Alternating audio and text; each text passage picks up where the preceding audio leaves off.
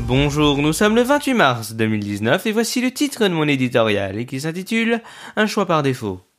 Ça commence à faire beaucoup.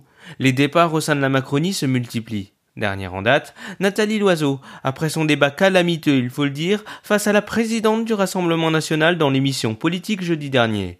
Si l'intéressé a déclaré, je cite, Vous avez réussi à me faire changer d'avis, les Français, eux aussi, dans un nouveau sondage au Doxa sur la popularité du chef de l'État, ont changé d'avis.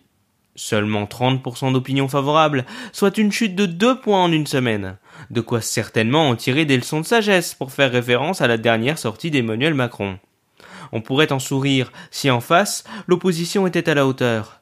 Jamais le scrutin des européennes n'aura paru aussi décisif dans l'histoire de notre vie politique.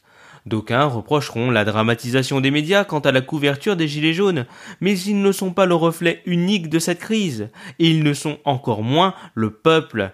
Les républicains, Parti socialiste, enfin Place publique, Vert ou Génération, on ne sait plus, France insoumise et Rassemblement national, la pauvreté de ce qui nous est présenté sur les bulletins fera incontestablement et comme chaque élection ressortir une grande gagnante, l'abstention.